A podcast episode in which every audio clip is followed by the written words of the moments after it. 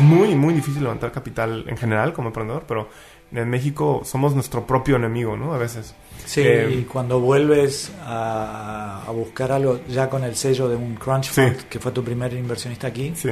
¿cómo cambió la cosa? No, cambió totalmente las cosas, ¿no? Ahora sí ya nos respondían correos, ahora sí ya quieren invertir y todo eso. Entonces, olvídate, ¿no? El hecho de que un, un, un extra... O sea, está el típico dicho, nadie es profeta en su tierra.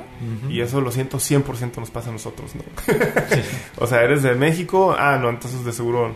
Este, y yo, por ejemplo, yo, yo no estudié ni siquiera en Estados Unidos. Entonces, yo estudié en México y viví en México y todo eso. Entonces, es como, ah, mira, pues este, este, no le hagan caso, ¿no? Eh, y ya Crunch un día que dice, oye, quiero invertir y olvídate, todo el mundo quiere invertir. Esta entrevista completa y otras conversaciones con los latinos de Silicon Valley las encuentras en elvalledelostercos.com.